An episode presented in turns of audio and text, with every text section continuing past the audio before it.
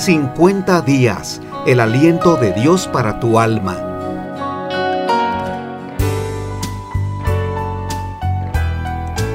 Ayúdenme, mi hijo está atrapado. Escuché estas palabras allá en la Ciudad de México durante el terremoto en 1985, cuando una madre asustada corría por las calles y decía insistentemente, ayúdenme, mi hijo quedó atrapado. Y en efecto, ese terrible terremoto que marcó la vida de nuestra nación aquí en México dejó una huella imborrable en todos aquellos que perdieron un ser querido. Me encontraba yo preparándome, realizando mis estudios, cuando nos mandaron a las calles para ayudar, para desarrollar algún acto de servicio y de apoyo en bien de la comunidad. Era horrible cuando caminábamos por las calles presenciar, era horrible presenciar cada uno de los de los edificios que habían quedado destruidos por completo.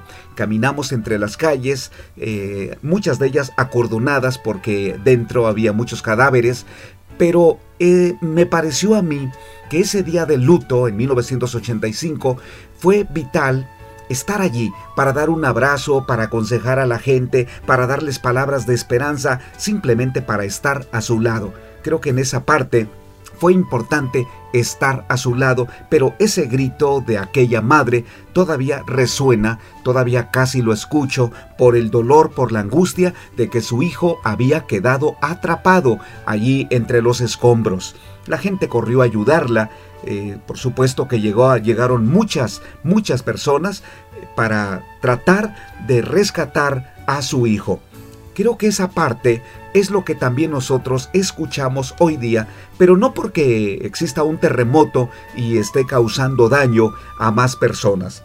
Los sismos ocurren de vez en cuando, pero existen otro tipo de flagelos que sí están destruyendo en gran parte y cotidianamente a la familia, como pueden ser algunas adicciones, algunos vicios, o bien el libertinaje que hoy día nuestro mundo eh, está casi promoviendo para que cada quien haga lo que quiera con su vida. Y muchos padres, padres y madres, angustiados, no saben qué hacer y cada día están con la zozobra a qué horas va a regresar mi hijo a casa, cómo le va, con quién, con qué tipo de amigos anda, qué malas noticias voy a escuchar de parte de la escuela o de parte aún de la policía. Sé que esa zozobra la viven muchos padres. Por eso, hoy el tema, aquí en esta emisora de radio, ayúdenme, mi hijo está atrapado. Y quiero agradecer a cada uno de ustedes por escuchar las siguientes reflexiones que voy a basar este tema en Marcos capítulo 7 versículos 24 al 37. Te invito para que te quedes con nosotros y juntos, eh, en realidad me gustaría conversar. Cuando estoy grabando este programa, cuando estoy compartiéndolo, Estoy seguro que quienes me están escuchando, además de reflexionar, están tomando decisiones importantes de cómo ayudar a sus propios hijos. Bienvenidos. El texto de Marcos capítulo 7, versículos 24 al 37, señala una historia muy esencial en donde Jesucristo llegó a una región para ayudar a la madre de una hija que estaba endemoniada. Lo, lo leo así. Levantándose de allí, se fue a la región de Tiro y de Sidón, y entrando en una casa, no quiso que nadie lo supiese, pero no pudo esconderse, porque una mujer, cuya hija tenía un espíritu inmundo, luego que oyó de él vino y se postró a sus pies. La mujer era griega y sirofenicia de nación, y le rogaba que echase fuera de su hija al demonio, pero Jesús le dijo, Deja primero que se sacien los hijos, porque no está bien tomar el pan de los hijos y echarlo a los perrillos. Respondió ella y le dijo, Sí, señor, pero aún los perrillos, debajo de la mesa, comen de las migajas de los hijos. Entonces le dijo, Por esta palabra, ve, el demonio ha salido de tu hija. Y cuando llegó a su casa, halló que el demonio había salido y a la hija acostada en la cama. Primero quiero que veamos que Jesús se encuentra en un lugar muy distante de los que él acostumbraba. Se encuentra en Tiro y en Sidón. Eran ciudades de Fenicia que se encontraban en la parte de Siria. Fenicia se extendía hacia el norte del Monte Carmelo por toda una llanura costera. Para que eh, yo te pueda describir estas dos ciudades, Tiro se encontraba a 65 kilómetros al noroeste de Capernaum, un lugar muy conocido por Jesús porque allí buscó a los primeros pescadores, allí los encontró y en ese lugar muchas veces Jesucristo contó parábolas. El nombre Tiro quería decir o quiere decir la roca. Se llamaba así porque había en su costa dos peñascos unidos por un acantilado de mil metros de longitud. Te aseguro que era un lugar precioso para visitar, para ir y tomar fotografías o simplemente para descansar. A un lado se encontraba Sidón, a 45 kilómetros al noreste de Tiro y a 100 kilómetros al norte de Capernaum. Tiro también tenía un rompeolas natural que lo convertía en otro puerto extraordinario. Quiero que imagines esa parte porque eran, eran lugares bellísimos y además eran puertos. Aunque las ciudades fenicias eran parte de Siria, eran independientes y además rivales. Tenían sus propios reyes, sus propios dioses y su propia moneda. En un, radio de 25 o 30 kilómetros, esas ciudades eran supremas. Hacia afuera miraban al mar, tierra adentro a Damasco, y los barcos del mar y las caravanas de muchas tierras fluían a través de ellas. Sidón acabó por perder su comercio y grandeza frente a Tiro y se sumergió en una degeneración desmoralizada. Pero los marineros fenicios siempre serán recordados como los primeros que encontraron su camino en el mar siguiendo a las estrellas. Parece que eso es lo fabuloso de la tecnología de aquel tiempo, como aquellos marineros intuían o buscaban a través de esas destrezas del conocimiento dirigirse por medio de las estrellas. Bueno, allí está el Señor Jesucristo. No era una región judía, te aclaro, era una región de poblaciones gentiles que no conocían al Dios verdadero, tenían ellos sus propios dioses, pero Jesús está allí. ¿Por qué fue a esa región del norte? Entiendo que el Señor fue porque quería tener un tiempo de retiro y de descanso con sus discípulos. Eh, anteriormente él había tenido la oposición de los líderes judíos respecto a esas tradiciones y leyes ceremoniales que querían imponer, como por ejemplo comer con las manos limpias. Claro, nosotros lo haríamos por higiene, pero ellos lo estaban eh, llevando a cabo como un acto ceremonial, como una liturgia, como una tradición. Y Jesús siempre los confrontó y les dijo que lo más importante no es lo exterior, lo importante no son las apariencias, lo importante es lo que hay en el corazón de una persona, que es lo que finalmente Dios quiere y Dios está buscando. Entonces Jesús se va al norte y allí se encuentra descansando, pero en ese momento es interrumpido por una mujer, dice la Biblia, que una mujer cuya hija tenía un espíritu inmundo, Luego que oyó de él, vino y se postró a sus pies. Eh, la Biblia dice, y uno de los apóstoles que fue Mateo, él escribió diciendo, y aquí una mujer cananea que había salido de aquella región clamaba diciendo, Señor, hijo de David, ten misericordia de mí, mi hija es gravemente atormentada por un demonio. Ahora, yo preguntaría, y sé que tú también me puedes preguntar, ¿por qué en un lugar tan bello y tan precioso podría existir una muchacha endemoniada.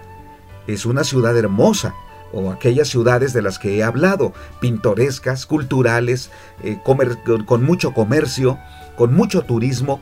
¿Cómo podría existir dentro de ella por lo menos una muchacha endemoniada? Y esto es porque en el pueblo se practicaba la adoración a Baal, ¿sí? En el pueblo existía la idolatría, la idolatría es todo aquello en donde el ser humano se agolpa, busca una, una deidad para rendirle culto, para adorarle, para pedirle cosas, porque no conocen al Dios verdadero. Esa es la verdad. En Tiro y, Sidón adoraban a Baal. Baal. Baal era el Dios supremo de todos ellos. Creían que era el Dios de la fertilidad y el Dios del sol y de la tormenta. Mira, quiero que pienses eso. Los pueblos antiguos por no conocer al Dios verdadero, buscaban algún tipo de creencia, pero, pero era mayoritaria.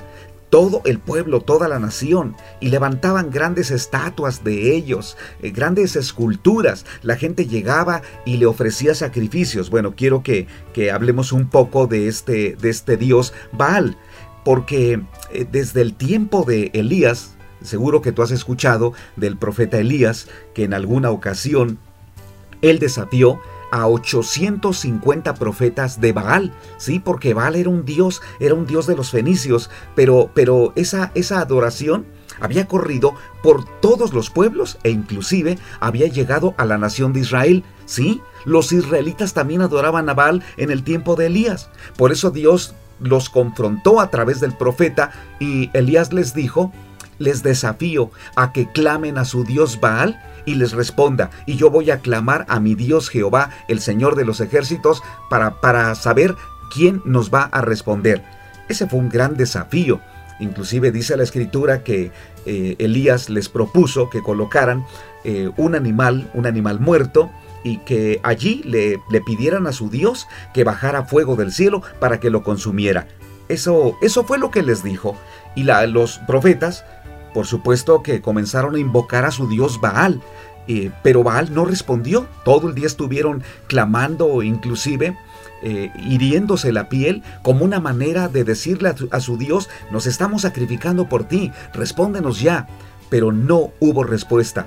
Más tarde, entonces Elías clamó a Dios, pero él hizo que inclusive sobre aquel animal que, habían partido, colocaran varios baldes de agua encima, varios agua, varios baldes de agua, eh, para demostrar que aún mojado Dios bajaría con el fuego del cielo. Y clamó al Señor Elías y le dijo, Dios, respóndeme, porque tú me conoces y yo confío en ti. Demuestra que tú eres el único Dios de Israel. Y en esos momentos cayó fuego del cielo y consumió ese, ese, eh, ese toro que habían puesto como sacrificio. Mira, Dios respondió, y allí quedaron avergonzados los profetas de Baal y quedaron evidenciados de que Baal simplemente era una escultura, simplemente era una idea, pero qué idea tan fuerte, ¿no? Qué idea tan fuerte, cómo alguien puede desarrollar la creencia en algo que es vano, algo que no existe, pero que quiero decirte algo, la verdad es que los espíritus malos o Satanás hacen o, logran o producen ese fervor religioso y también el diablo produce milagros, ¿sí? Él es capaz de producir milagros para convencer a la gente que su Dios sí responde. La realidad es que solo Dios responde. Por eso Jesucristo se encuentra en esa región de Tiro y de Sidón, porque aquella mujer, aquella madre, tenía una hija poseída por Satanás. No sabemos en qué actividades ocultas eh, de brujería, de hechicería, se había involucrada aquella señorita. Pero lo cierto es que nadie, nadie puede ser poseído por el diablo a menos que lo invoque, a menos que lo busque, a menos que se involucre en actividades de ocultismo. Esta muchacha había sido poseída y aquella madre estaba viviendo un terrible tiempo de zozobra porque eso es lo que también Baal inspiraba. Sí, ese dios Baal que también Jesucristo le llamó Belcebú, inspiraba miedo, terror, depresión, angustia y una tristeza crónica. Jesucristo lo identificó como Belcebú, que se traduce como el Señor de las moscas. Y es que la adoración en los templos estaba ligado a sacrificios de animales a los que dejaban pudrirse por días junto al adorador. Entonces se juntaban las moscas, y por ello le llamaban el Señor de las moscas. Debía ser algo horrible, debía ser algo asqueroso, por supuesto, algo muy sucio, como es todo aquello que el enemigo es capaz de poner en el corazón de una persona. Pero Jesucristo ahora está allí. Y esa es la parte importante, porque la presencia del Señor Jesucristo va a causar un cambio en la vida de una persona, en una familia y también en una ciudad. Veamos lo que esa mujer llega y le dice, Señor, hijo de David, ten misericordia de mí, porque mi hija es gravemente atormentada por un demonio es claro que ese demonio estaba atormentando a aquella muchacha. La palabra tormento significa que había perdido tres cosas. Dignidad, paz y juicio para tomar decisiones. Esto estaba sucediendo con, e-, con esa muchacha. Creo que no era la única.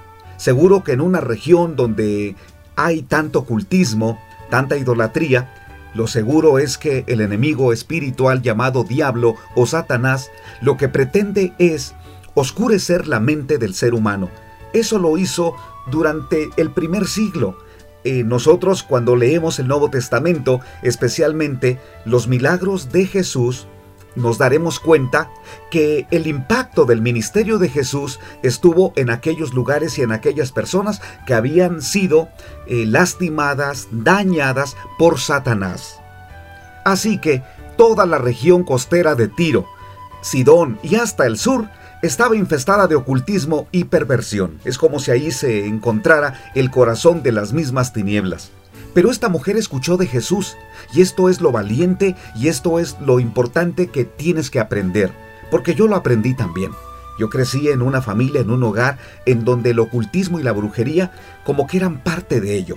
Aunque no la practicábamos, pero en ocasiones veía que alguno de mis familiares buscaba a algunos de los brujos, que en realidad no se les llamaba así, simplemente eran como los curanderos del pueblo, a quienes se acudía para ayudar a un niño que estaba enfermo o alguien que había tenido hasta problemas sentimentales, para hacerle un amarre, para, para lavarlo o para hacerle una, una limpia con un huevo y todo ello, que podría parecer hoy como algo tan natural que a, lo que la gente se acostumbra, como que es parte de su cultura y de, de, buscar de alguna forma paliativos para sanar, para, para salir adelante de sus graves conflictos. Mucha gente así lo acostumbra hoy cuánta gente depende del zodiaco, pero, pero sería muy bueno saber esto, que cada vez que alguien está buscando algo más allá de, de lo real o de lo físico,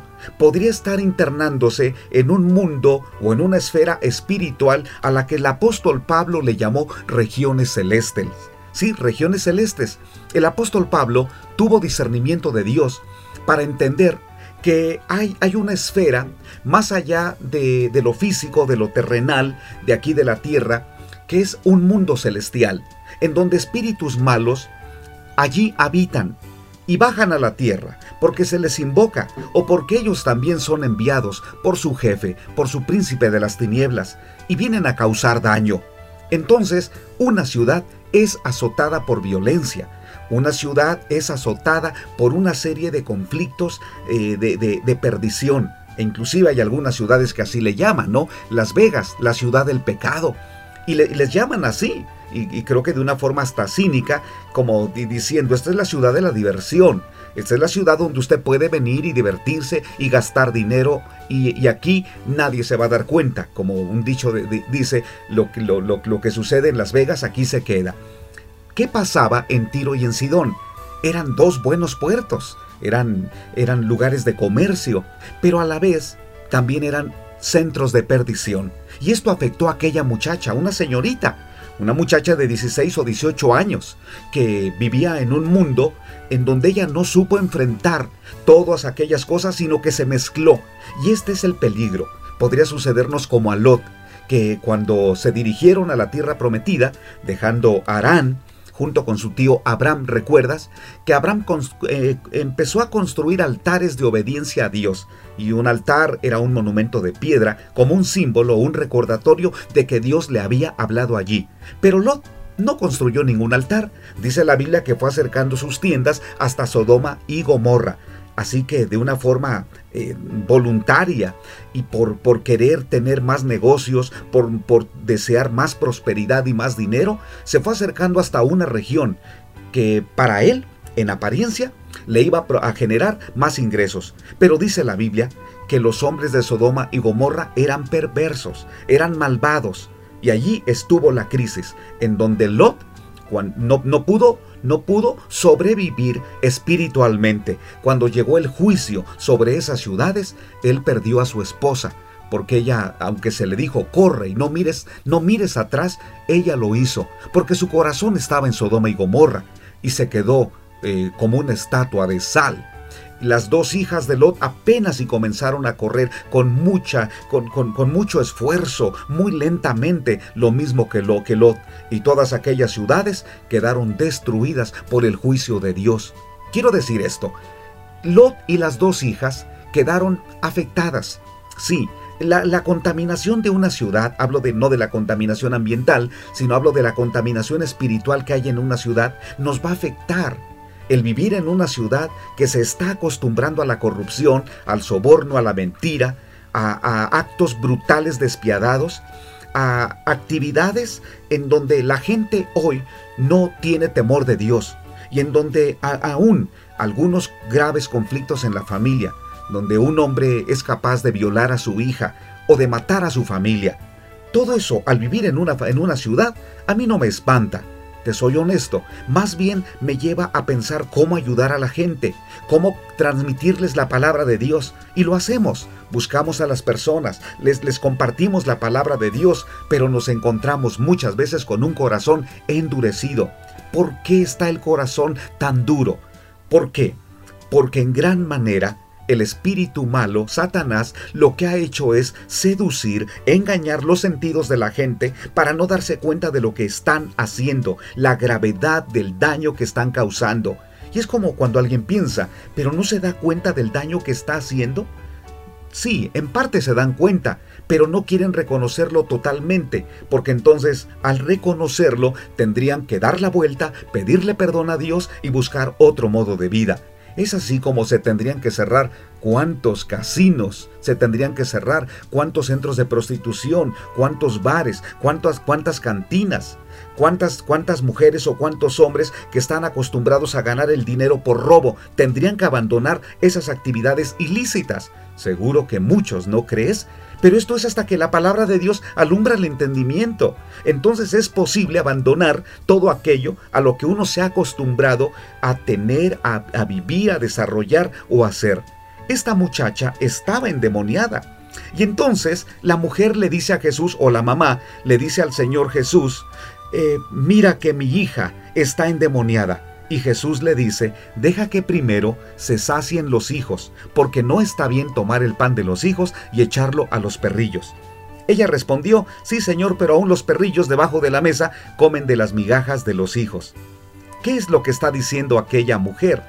Aquella mujer acude como alguien gentil, no es judía. Ella no pertenece al pueblo de Dios, al pueblo del pacto ella pertenece a esa, nación de, de, Fenicia o Ciro, de Tiro y Sidón, en donde están acostumbrados a la idolatría. Y Jesús le dice, no está bien que yo me dedique a ustedes los gentiles, porque primero debo esforzarme por alcanzar a los judíos. Mi ministerio o mi prioridad son los judíos. Y aquella mujer dice, Señor, pues yo estoy debajo de la mesa yo estoy debajo de la mesa esperando que me caiga algo de lo que le sobre a los judíos. Jesús fue admirado por esa fe, porque cuando le dijo, no está bien tomar el pan de los hijos y echarlo a los perrillos, en aquel tiempo los gentiles de Tiro y de Sidón se les denominaba perrillos, perros más bien, pero con un término despectivo. se les menospreciaba a los gentiles porque eran idólatras. Y Jesús no usó la palabra perro, más bien perrillo, de una forma cariñosa, Jesús le está diciendo, ¿saben cómo son tratados ustedes? ¿Sabes, saben, ¿Sabes por qué el mundo los trata a ustedes como perros? Pero yo no te voy a tratar así, sino como perrillo. De una forma cariñosa te indico, ustedes están muy lejos de Dios. Ustedes se han apartado de Dios. Tu hija debe estar viviendo las consecuencias de rebeldía. Tu hija está en el corazón de las tinieblas.